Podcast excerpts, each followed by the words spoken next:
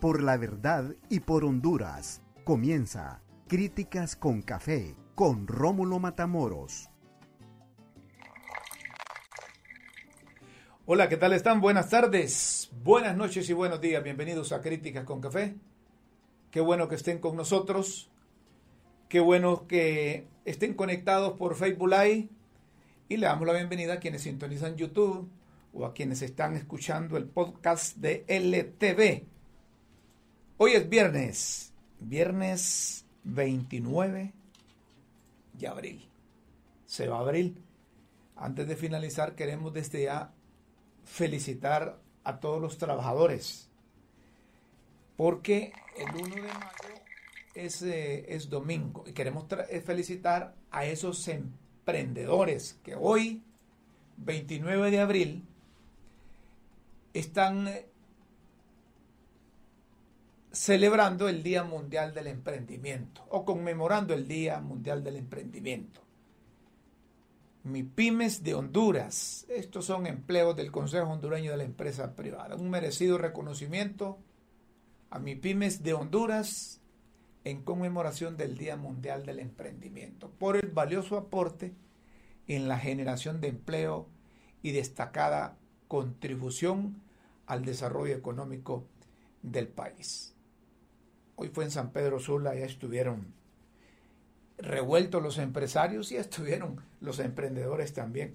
Estos son los que realmente sin hacer bulla trabajan. Son los que sin hacer bulla generan empleo.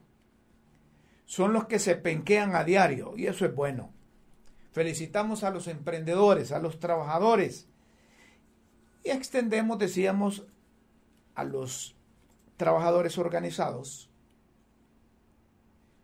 porque vamos a llegar al 1 de mayo. Es domingo, ¿verdad? Es domingo, pero no hay asueto el lunes. El sector privado dicen que hay que trabajar. Salvo en aquellas empresas cuyo contrato colectivo, cuyo contrato colectivo establece que cuando el, el 1 de mayo cae día sábado o domingo, tienen asueto el siguiente día hábil. Sí es. El colegio médico hoy se fueron a las calles.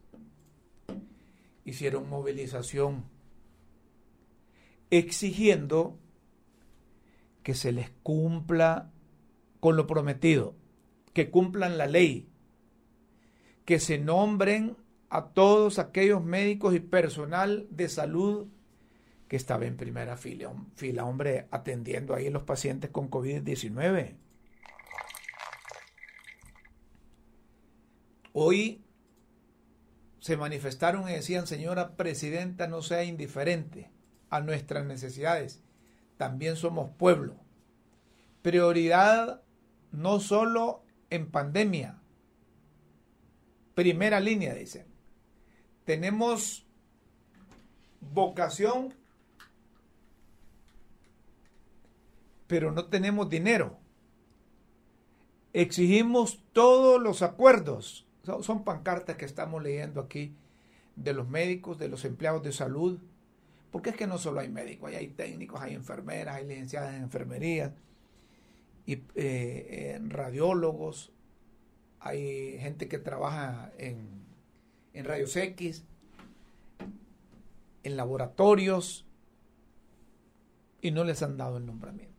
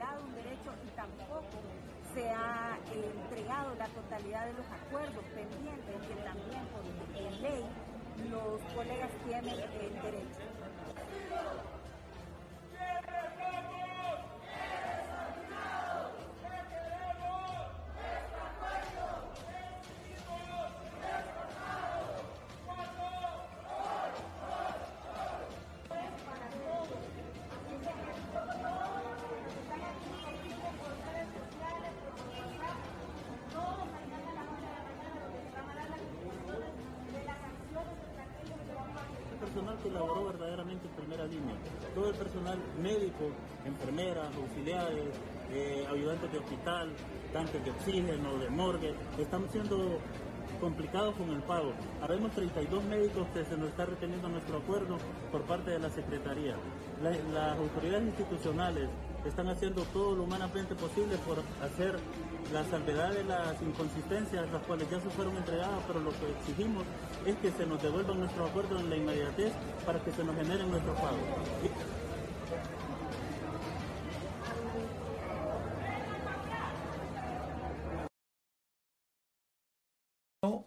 Del Colegio Médicos en pie de lucha. Y esto se va a alargar, se va a alargar. Al principio les decía, al principio del programa, y en otras oportunidades les decía, miren, ese gremio solidario es unido. Cuando tocan unos, tocan a varios. Y lo peor es que les han estado mintiendo, ¿verdad? Les han estado mintiendo a los médicos. Yo no sé cómo se sentiría el secretario de salud, José Manuel Mateos, que, es, una, es una catala, de nada se, se arrecha, que no le hayan pagado cuatro meses. Y no solo eso, que no le hayan pagado, sino que están en incertidumbre porque no tienen contratación ni tienen nombramiento y son personas que se necesitan con su empleo. Hay profesionales de la medicina que trabajan con instituciones desconcentradas, pero siempre trabajan eh, eh, con el gobierno y tampoco los han, les han pagado. Estas cosas son injustas. ¿Qué es lo que está pasando? ¿Consulta externa está parada? Sí está parada. Las emergencias no las han suspendido entonces están cargando las consultas externas, ahí se van a emergencia también. Entonces, cree el gobierno de la República, o más bien el secretario de salud, que por agotamiento va a ganar esa, cosa. Al final van a terminar separando al, al ministro a José Manuel Matius, va a tener que volver al Congreso porque él es diputado. Nosotros votamos por ese señor para que estuviera de diputado, no para que estuviera de ministro, porque esos cargos no son de elección popular. Y yo recuerdo que, que dijimos antes de las elecciones, miren, hay que empezar a respetar el voto del elector, no sacando diputados para que vayan al Ejecutivo. Así de sencillo. Entonces ahí, ahí se empiezan a incumplir en esas cosas. Pero este ministro yo creo que va a terminar mal. O ya, ya terminó mal. Porque los médicos o el personal de salud no quiere platicar con él. Porque es que este señor, ¿saben qué les dijo? Aquella gente peleando porque están con hambre, no tienen nombramiento, no han comido quizá.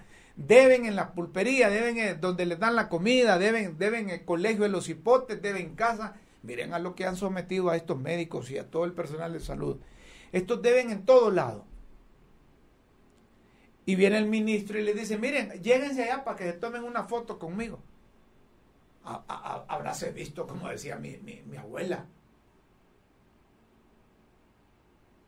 ¿Ah? Y el ministro lo que sabe decir cuando le preguntan los colegas periodistas, a mí, ¿por qué es que no dijeron nada cuando estaban los, los cachurecos o cuando estaban los narcos allá? No se trata de esas cosas, ya está otro gobierno. Está bien que hayan eh, eh, puesto en evidencia que hayan puesto en evidencia al gobierno anterior. Está bien, pero si un periodista le dice, eh, señor ministro, ay, ¿usted por qué no le dijo a los aquellos? Eh, hay un mecanismo de defensa que no es válido. No es válido. Hay que ponerse a trabajar ya. Y si el ministro, si el ministro sabe que no hay recurso para ponerse al día con todo ese personal de salud, hombre, que renuncie y se vaya para, porque debe ser solidario con su, con su gremio. Está bien aquella doña que estaba de ministra que no sabía nada de salud. Pero este ministro que, es ortopeda, es profesional de la medicina, tiene que ser solidario con ese gremio. Si él ve que no les pagan y no hacen los nombramientos, renuncie ministro, váyase para el Congreso, de ahí fue donde lo pusimos. Pero decirle semejante barbaridad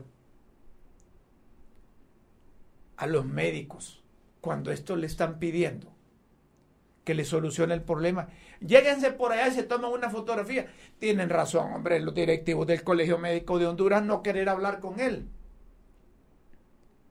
Yo no sé al fin a qué llegaron ahí, pero allá lo recibieron el, en el, en el Poder Ejecutivo. Conociendo a doña Xiomara y conociendo a don Manuel Celaya Rosales, estoy seguro que le dieron una alternativa. Y ahí mismo han de haber llamado a la secretaria de Finanzas. A ver, Rixe, vení, vení eh, eh, busca dinero para darle a esta gente. Si esta gente salvó vidas, se penqueó más que un montón. Es cierto. Estos médicos trabajaron, estos médicos salvaron vidas. Y estos médicos perdieron eh, familiares por la COVID, por estar atendiendo. Y muchos médicos contagiaron también a su familia. Así es que se necesita sentido común para solucionarles ese problema al personal de salud. Y ahí van a ir paralizando actividades. ¿Y saben qué es lo que van a lograr? La solidaridad del, Colegio de Enfermeras Profesionales, la solidaridad del Citramedis, la solidaridad de las enfermeras auxiliares y de todos los microbiólogos, químicos farmacéuticos y después va a ser incontenible. Y oigan desde cuándo se lo estamos advirtiendo. Todo por no buscarle solución al problema. Ah, pero sí, hallaron dinero para emplearle ahí una gente a, narrarla. dice, ¿ah? dice Doña Chila, mire cómo son de malos. Esos médicos que salvan vidas no, no los nombran. Pero dicen, allá están nombrando un gabinete Salvador Narrala y ahí sí corren a conseguirle dinero. Quizás lo que va a gastar Narrala ahí con ese gabinete que va a tener paralelo al de Doña Xiomara no va a ser el equivalente a lo que se necesita para el colegio médico. Pero vale el ejemplo, sí vale. Vale esas cosas. Que tienen dinero para un montón de, de cosas, sí. Pero para eso no. Hay que tener sentido común y solucionar eso. Solucionar eso. Conatel eh, celebró el Día Internacional de, de las Niñas en Telecomunicaciones. Hubo una exposición ahí. Estas cosas nos gusta a nosotros apoyar, porque se trata, se trata de, de, de las niñas, del futuro, del futuro de, la, de, de Honduras. Entonces hoy, en el Día Internacional de las Niñas en la Tecnología de la Información y la Comunicación, hoy Ontutel, eh, Conatel perdón, tuvo estas, ah, estas actividades. Ahí pusieron a jugar con tecnología a las muchachas, les facilitaron computadoras y tenían unos juegos eh, eh, con, con, tecnología que, que la aprovecharon las muchachas que llegaron. Pues en el Día Internacional de las Niñas en las Tecnologías de la Información y la Comunicación, esto se decidió en el 2010, creo, en la Unión Internacional de Telecomunicaciones, este organismo especializado de las, de las Naciones de las Naciones Unidas. La Unión Internacional de Telecomunicaciones anunció el establecimiento del Día Internacional de las Niñas en las Tecnologías de la Información y la Comunicación. Qué bien que no haya pasado inadvertido esto por parte de CONATEL, de la Comisión Nacional de Telecomunicaciones. Felicidades a, a, quién está ahí en CONATEL. ¿Ah? No, no, no me acuerdo quién está. Pero felicidades ahí. Felicidades.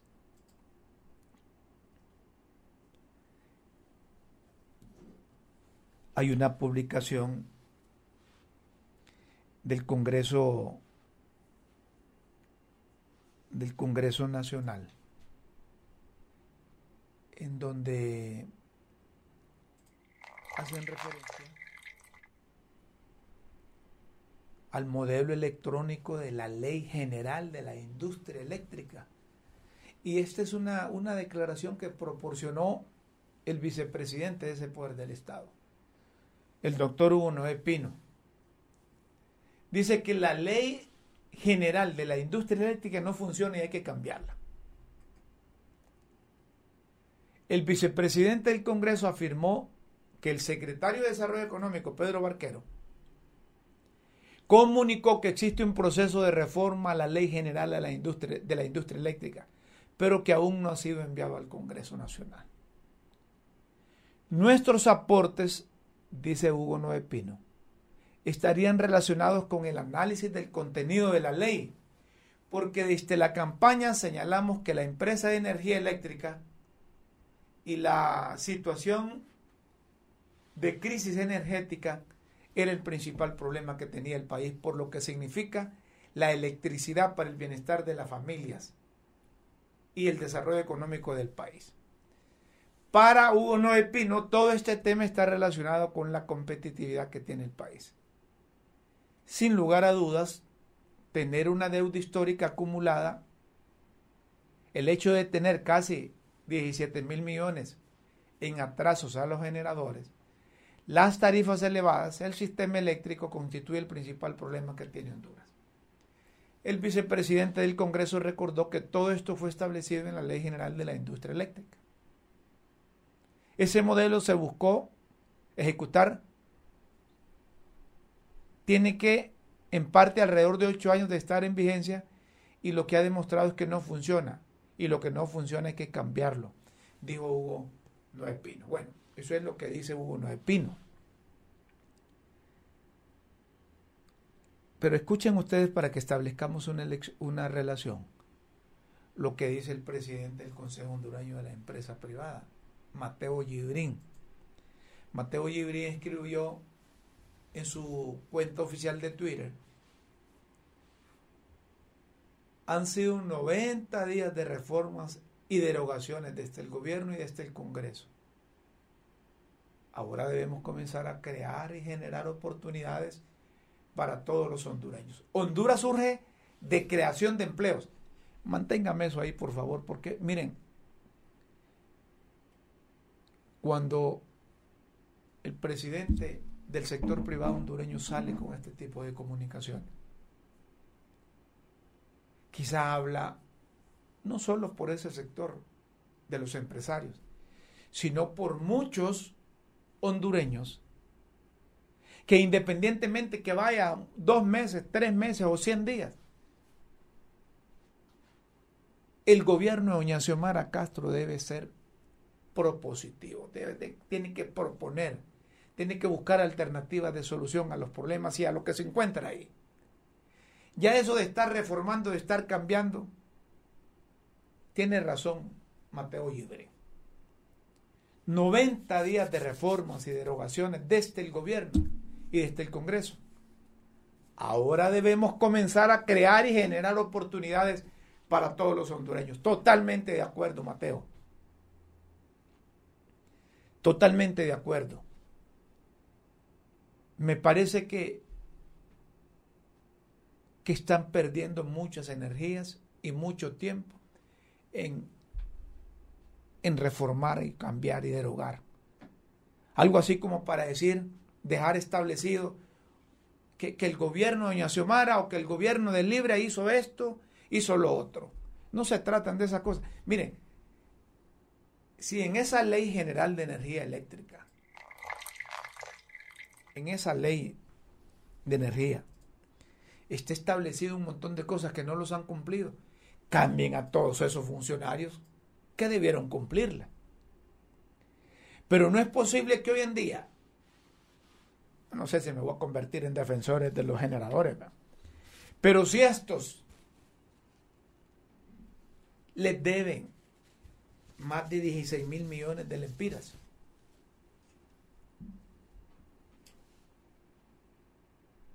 es responsabilidad de quienes administran la empresa o quienes han administrado la empresa de energía eléctrica.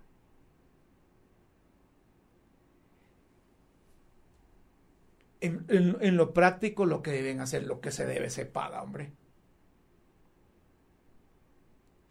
Es que, es que no, es, no es la presidenta, no es el presidente de turno, es el gobierno como tal, porque la empresa es estatal, es el gobierno que les debe. ¿Por qué les deben? No les han pagado. ¿Por qué no les han pagado? Porque los administradores que han tenido se han preocupado por otras cosas y no por pagar. Si ustedes se ponen a revisar los ingresos que tiene la empresa, más esas alteraciones que salen ahí, ¿verdad? Más esos incrementos, más esos aumentos a las tarifas y suman toda esa cosa y lo administran bien, yo estoy seguro que les ajuste el dinero. Pero lo que pasa es que primero agarran sus tajadas, como dicen popularmente, unos, y lo que le llevan a pagar o a abonar a los generadores es poco. Y por eso se les va acumulando la deuda, se les va acumulando la deuda. Tampoco pueden decir que la solución es reformar la ley general de energía, porque eso no es sinónimo de pago a las empresas generadoras. Lo que deben establecer es una programación, es una coordinación y ver si hay fuga de energía, si hay pérdida, hay que pararlas. ¿Y quién es el responsable de eso? Así, así de sencillo. La cosa no es de ley, hombre. Mire, si cambiar la ley es sinónimo de pagar o ponerse al día con los generadores, cambien esa papada. Entonces nosotros también cambiemos los acuerdos que tenemos con los organismos de crédito internacional, porque el problema, el, el problema es la ley, no es que estemos al día o no. Miren la diferencia. Miren la diferencia de las administraciones o del concepto que tienen de pagar deuda. Porque nosotros con el Fondo Monetario, con el Banco Interamericano del Desarrollo, con los organismos internacionales, no tenemos... No es que no tengamos deuda, sino que no tenemos problemas de, de pago. Y estamos puntuales con ellos y nos preocupamos por conseguir dinero para, para pagar. Porque si ahí corremos a pagar ¿Y por qué con los generadores de energía no? Miren, si hubo contratos leoninos y les cobraron más por kilowatt de energía que generan o megawatt de energía que generan, esa es harina de otro costal.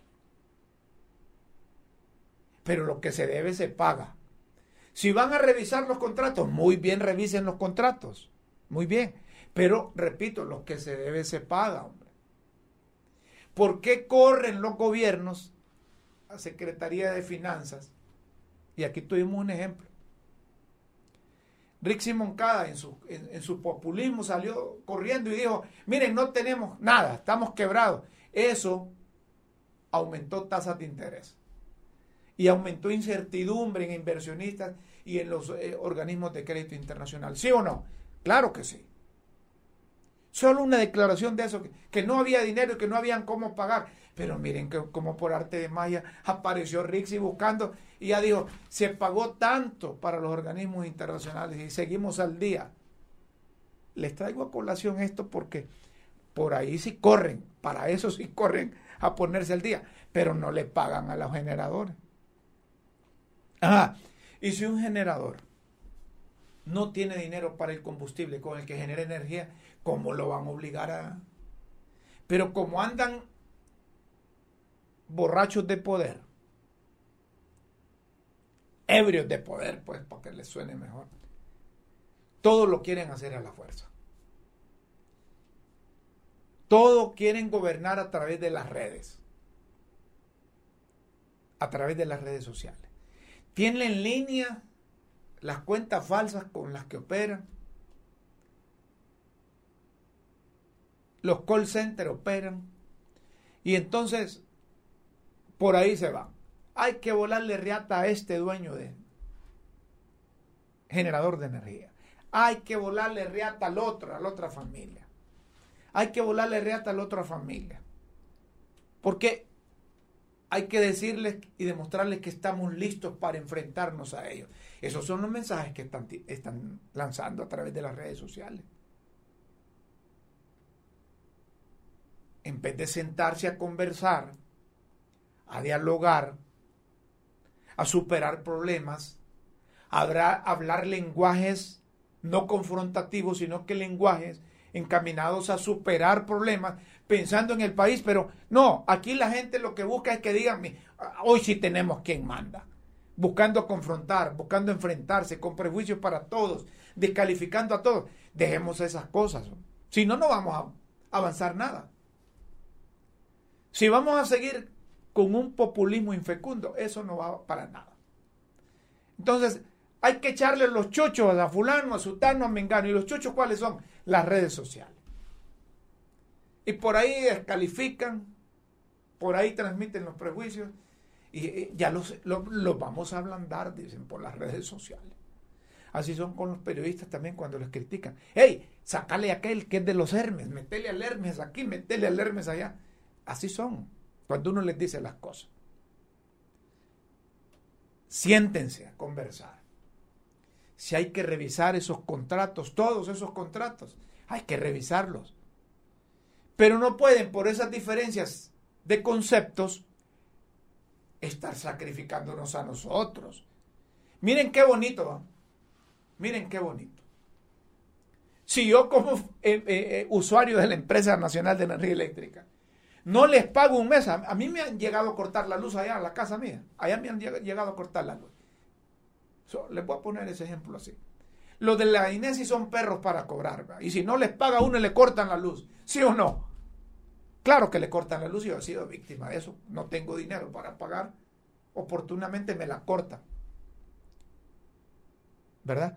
Incluso una vez una señora ya, vecina, llamó allá a la, la, radio, radio Globo y dijo, mire, a Rómulo Matamoros allá le cortaron la luz porque no pagó. Así. Entonces, la Inés le corta la luz a uno.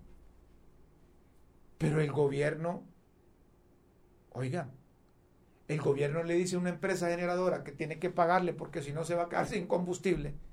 Yo ni sé de quién es esa tal Lufusa ni qué es otra empresa allá. Solamente estoy haciendo las relaciones. A mí me cortan la luz si no les pago.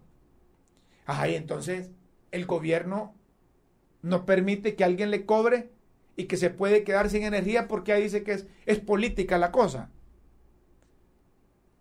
¿O es que hacen falta los narcos para amenazar a los generadores de energía? Porque es cierto lo que dice el gobierno, que al gobierno de Juan Orlando Hernández no, no le hacían esas cosas. A lo mejor tenía narcos al servicio y amenazaba a los generadores de, energía. Es posible, ¿ah? Pero solo les comparo esas cosas. Lo que debe hacer la Empresa Nacional de Energía Eléctrica es ponerse al día con esa gente. No tienen dinero, tienen que buscar porque es algo que ya dieron el servicio. Y si después quieren mejor darle volantín a todas esas generadores de energía y traer energía de otros países porque es más barata, cómprenlo. Pero dejen de estar arriesgando la energía y exponiendo al usuario. Yo soy puntual con la ENES. Todos los hondureños, los usuarios de la Empresa Nacional de Energía Eléctrica, somos eh, puntuales por responsabilidad propia, sino por obligación de la INE. Porque ahí no nos cortan, ¿sí o no? Entonces las generadoras tienen que proceder igual. Pero confrontando, descalificando y dudando con esa cultura de la sospecha, a ningún lado vamos. Fuimos a votar a las urnas precisamente para cambiar toda esa papada, pero si vamos a seguir igual, no vamos para ningún lado. Y, no, es que me convierta en defensor de estos, de estos generadores de energía. Pero políticos de turno son responsables que estos hayan hecho lo que han querido con los precios de, la, de los kilovatios o megawatts que producen. Así, así de sencillo. Principalmente en el Congreso. Ahí en ese Congreso se han peleado por esas comisiones de energía, precisamente porque por ahí, por ahí estos generadores pagaban a diputados para que les aprobaran los contratos. Y a mí que no me vengan con cuentos de Camino Real, si ha sido una práctica ahí. Pero esa es otra cosa. Sinvergüenzada, sí. Pero se les debe. Lo que se debe, se paga. Lo que se debe, se paga. Y miren la forma, la forma como, como tratan de ablandar a los, hay una publicación ahí, a mí me gusta seguir las redes porque hay una publicación a ver de HH, a ver quién es. Héctor Hernández, no creo que sea Héctor Hernández. Ni Hilda Hernández tampoco. Pero dice, oigan ustedes,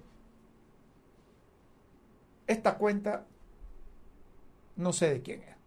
Pero dice, si van a haber apagones, pues que se quiten esas turbinas que salieron del cajón. Regresen los chinos y se aperture el ingreso de paneles solares a bajo coste por empresas populares. Y ahí, ahí, aparece en la publicación, dice, por una Honduras sin corrupción, dice otro. Honduras está harta de los mercenarios de la talla de Chucky, Chucri Cafi, si sus amenazas de extorsión entre líneas, esa es, es, la forma como descalifican a empresarios. Yo no sé quién es el tal Chucricafe. Lo que obtendrá es que el soberano a la cabeza de Eric Tejeda nacionalizará Lufusa. Ese es quererle meter miedo al empresario. Si, si, no tienen capacidad ni de administrar la empresa nacional de energía eléctrica, ¿qué capacidad van a tener para administrar la generación de energía? siéntese a conversar. Platiquen pensando en función de Honduras. Yo estoy seguro que doña Xiomara y don Manuel Celeda Rosales son buenos conversadores. Y menciono la pareja presidencial, los dos están ahí siempre. Pero dejen de estar utilizando las redes sociales para meterle miedo a la gente. Si eso les dio resultado en el pasado, no creo que hoy les dé resultado. No cree que les dé resultado. Y es que andan embalantonados, tienen que tranquilizarse. Yo he escuchado funcionarios, hay, hay directores, hay gerentes, hay presidentes de instituciones que creen que esa institución es de ellos y, y que esconden su capacidad actuando como, como lo todos o como ogros al frente de los empleados. Y creen que todos los empleados que encuentran ahí son narcotraficantes. Yo no sé si, han experimentado eso ustedes. Cuando llegan a una institución, ahí van, a ver que todos los, empleados están no están tan concentrados en sus cosas y no la reacción del nuevo jefe que llega. Porque el jefe que llega no sé si llegan vestidos a saber de qué autoridad, pero a todos queda viendo mal. Este, este tiene cara de cachureco, este, este parece en narcos. Aquí se terminó la corrupción y ahí se llevan un montón de empleados que son honrados, que son honestos. Es que no todos los nacionalistas son, son corruptos, ni todos los nacionalistas son narcotraficantes. Hay que decirle a estos funcionarios, a estos directores, a estos jefes de, de recursos humanos, hay que decirles eso. No se traguen la, vara esa de que un millón setecientos mil votos solo son del libre. Si ahí fuimos a votar un montón de hondureños por sacar a, a Juan Orlando Hernández y que se lo llevaran para allá. ¿Sí o no? Pero aquí hay un montón de gente que anda borracha de poder. Que creen que van a estar ahí para la eternidad. Así. Que creen que van a estar ahí para la eternidad. Ya me acaban de decir los dueños de aquí que, hay que apagar el, bajarle al aire porque, porque si no el recibo le va a salir. Es que así son también. ¿y cómo vamos a hacer? ¿Y acaso a mí que me la van a cortar? Pues a él que se la van a cortar, al dueño de la cosa. ¿Verdad? Entonces, eh, tranquilícense, hombre. Tranquilícense los nuevos funcionarios. Miren, yo he platicado con, con don Manuel Zelaya Rosales y otros funcionarios, y esos funcionarios tienen los pies puestos en la tierra. Esos están buscando soluciones, están buscando qué hacer para mejorar las cosas. Y no andan viendo ladrones, no andan viendo corruptos, no, no se están convirtiendo en jueces, pues, porque saben una cosa, aquí hay diputados y el mismo presidente del Congreso que se cree que es, un juez. Y a través de sus, de, sus, de sus páginas que tiene, o sus cuentas que tiene, pasa eh, haciendo denuncias o calificando delitos. También debe dedicarse a legislar, hombre. Pero primero lo que tiene que hacer es superar esa irregularidad que hay ahí, ¿verdad? En el Congreso lo que tienen que hacer es legalizar esa cosa. Porque todo eso está tapando. Y eso lo saben los empresarios. Lo saben los industriales. lo saben los periodistas. Lo saben los dueños de medios de comunicación, pero callan. Callan porque están viendo a ver qué provecho van a sacar del Congreso. Sí, hay algunos medios de comunicación algunos dueños de medios de comunicación que le dicen a los periodistas, miren, de eso no hablen ahorita. ¿Verdad? Esperemos que ellos, que ellos después los apoyamos. Entonces hacen silencio. Miren esa cosa del colegio médico. Ya lo habían dormido los periodistas, los dueños de medios. Ya estaban tranquilos. No pasaba nada. Hasta que volvieron a presionar los, los médicos, hasta que salieron a la calle. Entonces, estas cosas hay que decirlas para que el oyente, el lector, el televidente, sepa que no todos somos papos, que no todos vamos como dice, ¿a dónde va la gente? ¿A dónde, dónde, dónde va Vicente? ¿A dónde va toda la gente? No, no se trata así. Porque lo que queremos es respetar la ley. Respetamos la ley. Y este programa este programa, Críticas con Café, es precisamente eso. Respeto a la ley, respeto a la constitución de la República. Si haya, no, no, ahí debe estar algún sobado diciendo, ajá, y que es que cuando estaba Juan Orlando no decía así. Así son, cuando se les dice la verdad. A ver, póngame ahí, producción tienen ahí, si hay alguien que ha comentado ahí en, ahí en, en, Facebook. Bueno, ahí me lo, ponen, me lo ponen después. Pero así son. Ese, ese, es un periodista corrupto, es un periodista delincuente, es un periodista ladrón cuando les dicen la verdad. Cuando les dicen la verdad. Y yo he aprendido algo, yo no estoy en contra de ningún gobierno. Yo siempre estoy a favor de la generalidad del pueblo hondureño. Entonces advertimos cuando hay problemas que los están haciendo mal.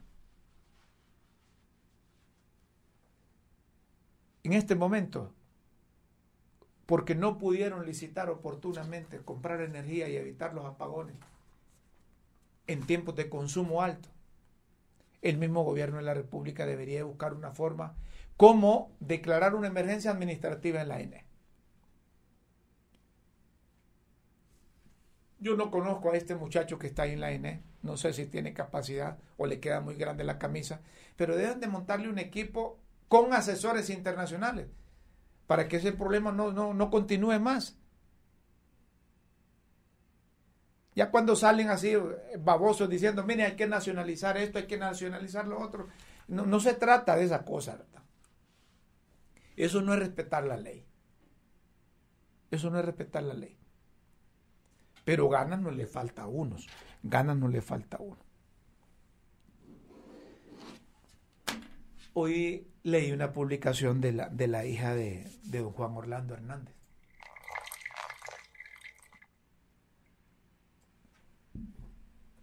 Es una publicación que yo no quiero opinar de la hija, pero estoy seguro que ella no sabe en lo que andaba metido el tata. Y si sabía por qué es mayor, la vida que llevaban era una vida de acomodado. Subieron,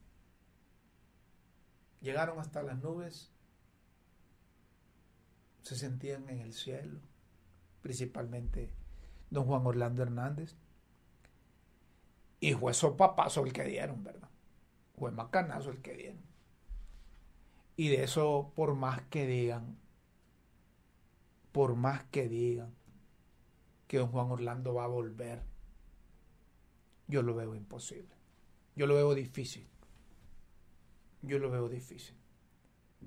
Pues la hija de él, en su cuenta de Twitter, escribió, quiero agradecer a todos los que apoyan a nuestra familia en este momento tan difícil. Decirles que están en el lado correcto. Confiamos en Dios que la verdad se revelará y mi papá volverá a casa. Gracias, bendiciones. Está bien para su estado de ánimo. Y quizá inducidos por su mamá o inducidos por los hermanos de don Juan Orlando y es bien complicado para la ex primera dama reunir a sus hijos y decirles, mire, eh, su papá es un narco, su papá va extraditado por esto y esto y esto.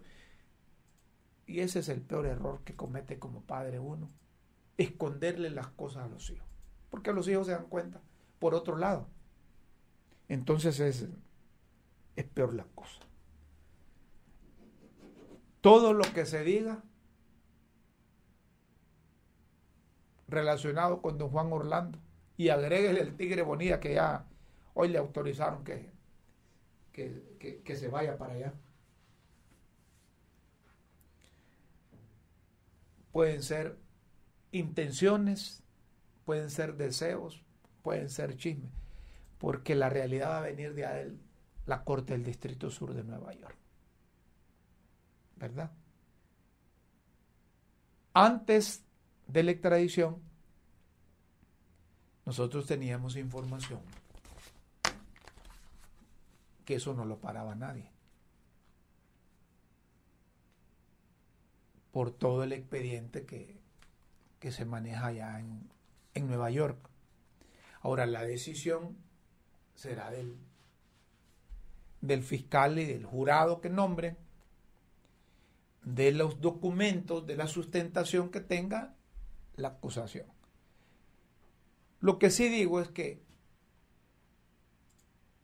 don Juan Orlando siendo abogado, siendo presidente de la República, pudo aprovechar allá, en esos viajes que, que le gustaba salir a correr incluso, y que publicitaba que andaba corriendo en Nueva York como para decir, aquí nadie, yo estoy bien con los estadounidenses, con los gringuitos ando bien, mire cómo ando corriendo aquí, más bien me andan protegiendo, pero protegían no a Juan Orlando, sino que al presidente constitucional de la República en el primer mandato y en el segundo fue ilegal. Pero todos callaron también, todos callaron. Entonces será el, la Corte del Distrito Sur que tome la determinación. Hasta entonces vamos a decir eso. Ahora lo que diga un ex agente de la DEA, porque hay un montón de chavacanos que han aparecido ahí. Incluso esta gente yo creo que vive de eso llamando a fulano narcotraficante, llamando que tienen expediente, que investigó al otro, que investigó al otro, y entonces son, eh, son los apocalípticos de turno que tenemos. Pero nosotros sabíamos que lo iban a pedir en extradición. Y muchos amigos que les dijimos que eran seguidores de Juan Orlando Hernández que incluso estaban en el círculo cercano de Juan Orlando. Profesionales del derecho que estuvieron de moda con don Juan Orlando. Empresarios que estuvieron de moda con don Juan Orlando. Se enojaban, se enojaron conmigo. Algunos no me hablan todavía, pero eso no me importa. Si yo digo algo, como periodista lo digo porque estoy seguro que así es. A mí no me, a mí no me conocen por, por sensacionalista, por amarillista, por especulador. ¿Verdad? Por eso es que la gente la gente me aprecia y cree en mí que eso es importante y yo trabajo en el ejercicio de la profesión por mantener esa credibilidad. Ahí hay una comunicación que dicen que están socializando una ley integral contra la violencia de las mujeres. Quizá en otro programa tengamos la oportunidad de tener aquí representantes de las féminas que ha sido su bandera la lucha contra la violencia hacia las mujeres. Para ver si es cierto que están socializando. Porque aquí es fácil poner en el papel, estamos socializando una ley, se reúnen allá en el Congreso, lo aprueban y después se dan cuenta las cosas. Miren con esa ley de, de, de cómo se llama esa ley de amnistía, que liberaron a un montón de presos políticos y un montón de gente que no tenía nada que ver. Hasta después empezaron unos que son abogados ahí en el Congreso. Diputados que son abogados. Unos que no estuvieron en la reunión, otros que los sorprendió y otros que había que presentar una reforma a eso y no, no hubo nada. Todo pasó así. La gente dice que se olvida luego. Pues eh, las autoridades de la Secretaría de la Presidencia se reunieron, dice, de seguimiento y socialización de la ley integral contra la violencia hacia las mujeres, con diversas organizaciones de la sociedad civil. Mujeres secretarias de gobierno e instituciones con competencia y diputadas de la Comisión de Género del Congreso Nacional. Durante la reunión se analizó el contenido, alcance de las propuestas de ley que responde a la lucha histórica e incansable de las mujeres.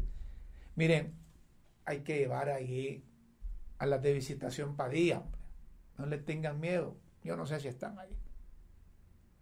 A Migdonia Ayesta, que estaba ahí en, en, en eso de la, de la universidad, que llevaban ahí en control de todos los actos de violencia, muertes, hay que, hay que invitarlas también. No solo lo hagan a nivel del gobierno de la República, para que las cosas salgan bien. Cuando de leyes se tratan, hay que incorporar a la gente a quienes les van a aplicar también, hombre. Cuando una ley solo la hacen por un lado, no tiene el impacto que se busca. Pues el secretario de la presidencia, Rodolfo Pastor, aseguró que erradicar la violencia contra las mujeres es fundamental para construir un mejor país. qué, descubrimiento de este Rodolfo Pastor. La abogada Heidi Alachan, asesora legal de la Secretaría de la Presidencia, Heidi Alachan, ese Alachan es primera vez que escucho el apellido, manifestó que trabajarán en conjunto con todas las organizaciones involucradas, instituciones y el Congreso para avanzar en la socialización de la ley, para que se haga realidad. La diputada Silvia Ayala, que es una luchadora, sí, muy bien que esté ahí, integrante de la Comisión de Género del Congreso, afirmó que seguirán socializando el contenido de la ley con todas las bancadas del Poder Legislativo. Miren, para que una ley sea buena, metan todos los del Congreso primero y después se extiendan a la sociedad civil y a otras organizaciones. Hilda Rivera, directora del Centro de Derechos de la Mujer, expresó que la participación de las mujeres es fundamental en la toma de este tipo de decisiones. Por años hemos trabajado en esta ley y esperamos que ese compromiso se cumpla, cierto. Ya le pegue el sol a, a Gilda Rivera. La Secretaría de la Presidencia, bajo el mandato de la presidenta Xiomara Castro, está uniendo esfuerzos para impulsar esa iniciativa que responde a la visión de refundación del país que tiene el gobierno de la República, en la cual los derechos de las mujeres son prioridad. Metan a todos los que tengan que meter en esa cosa. Sí, hombre, para que salga bien, para que funcione. Las cosas unilaterales, cuando de ley se trata, no funcionan. Después rápido están buscando reformarla. Y quedan mal los gobiernos, y quedan mal los diputados, y queda mal el Congreso.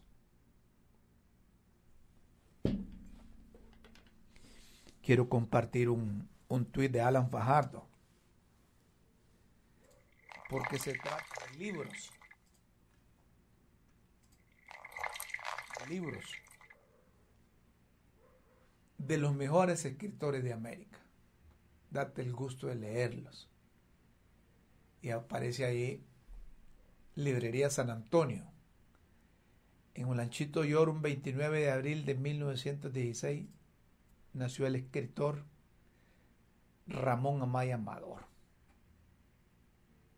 Y ahí aparecen varios de sus libros, casi todos los he leído. Prisión Verde, Cipotes, a ver, Destacamento Rojo, Memorias de un Canalla, Morazaneida, El Señor de la Sierra, con la misma herradura y las violetas del hambre.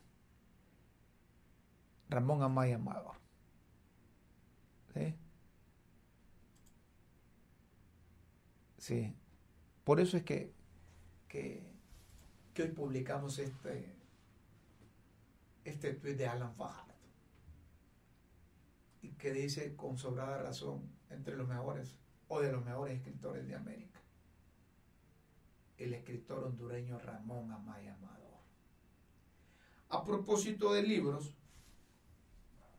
quiero felicitar a, a, don José Arturo Gómez, quien nos ha invitado a la presentación del libro Democracia Estamental Gobernanza sin partidos políticos. Oigan bien, democracia estamental, gobernanza sin partidos políticos. Esto será el 5 de mayo en el Centro Cultural de España, en Tegucigalpa para los que no conocen, está contiguo al redondel del artesano, Colonia Palmira. la presentación será a las 6 de la tarde. Y dice don José Arturo Gómez que será motivo de mucha satisfacción el poder contar con su grata presencia. Pues eh, don José Arturo Gómez le agradezco mucho porque él me envió el libro, me lo envió con, con su hijo. Me lo envió con su hijo que trabaja en, en LTV. En LTV. Su hijo se llama Emilio. Así que saludos, Emilio. Pronto nos encontraremos ahí, porque eh, el 9 de mayo estaremos en, en LTV. Hoy escribí en, ahí en, en mi cuenta de Twitter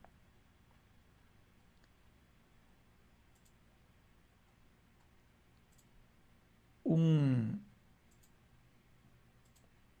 un mensaje. Siempre que se escribe un libro, tal vez me lo pueden poner ahí, ahí producción para que la gente que, que está viendo lo vea, que está siguiendo Facebook Live. Siempre que se escribe y lee un libro, es una contribución para la familia, la sociedad y el país. Felicidades, don José Arturo Gómez, por su nuevo libro. Enhorabuena, el libro Democracia Estamental, Gobernanza sin partidos políticos. Cuando lo tenga en mi poder, le vamos, lo vamos a leer y quizá podamos, eh, podamos hacer un resumen. Hoy está reunida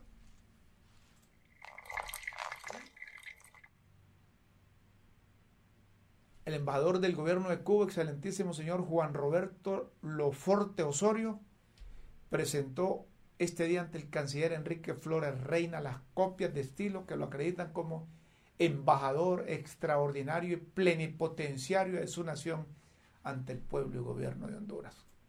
Qué bueno. Para los que no se acuerdan, fue lo último que hizo en su administración el ingeniero Carlos Roberto Flores Facusé. Restableció las relaciones diplomáticas con, en aquel entonces, el gobierno de Fidel Castro. Qué bueno que. ¿Cómo es que se llama el, el embajador? Don Juan Roberto. Juan Roberto Loforte. Loforte. Osorio. Pues hoy presentó las copias de estilo. A ver qué tal este embajador. Aquí había un embajador. No, no, no era embajador, sino que era el, el jefe de los, el coordinador de los, de los médicos cubanos. Y, y, yo me lo encontraba por ahí. Me acuerdo si es Polanco, así se llamaba, así era el apellido. Entonces yo me lo encontraba en el supermercado y lo, miraba con la, con la canasta, con la carreta llena. Señor embajador, hola, ¿qué tal está usted? Me decía, muy bien, ¿y usted qué tal? ¿Verdad que siente la diferencia? Claro, allá no podemos hacer esto.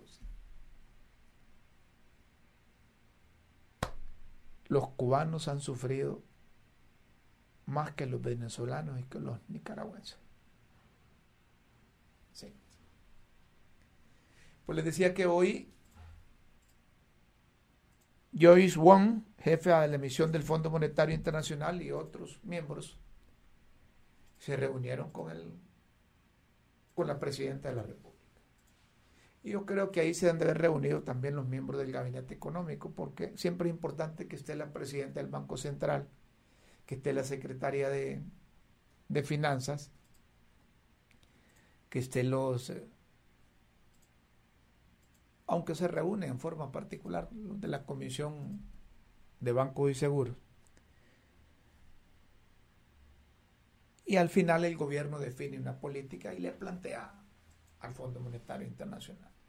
Estos no vienen a imponer, estos eh, aceptan lo que les proponen los gobiernos. Si un gobierno les propone que los ingresos van a estar lo suficiente como para ponerse al día con los organismos de crédito internacional, estos no tienen problema. ¿Verdad? Así, así de sencillo.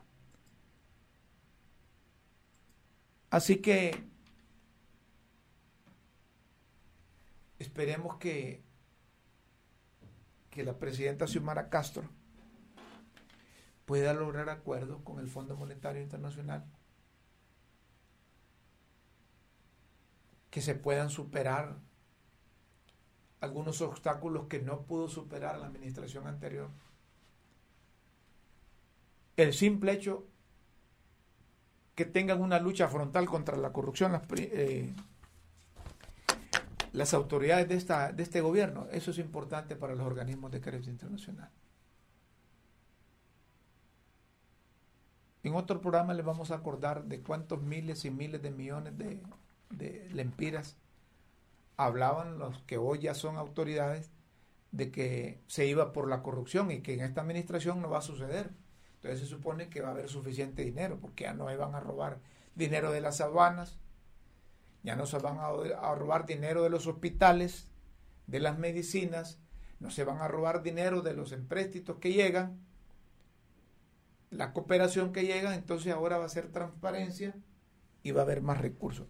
Eso suponemos. Señoras y señores, llegamos a las 6 de la tarde. Me están diciendo en producción que terminamos el programa. Los invitamos para el próximo lunes. Feliz día del trabajo a todos. A todos. a los que tenemos y a los que no tenemos trabajo. Porque el domingo es Día Internacional del Trabajo. Vamos a escuchar el próximo lunes a las 5 de la tarde, siempre por las redes sociales. Con Dios siempre en vuestras mentes y en nuestros corazones. Buenas tardes, buenas noches, buenos días.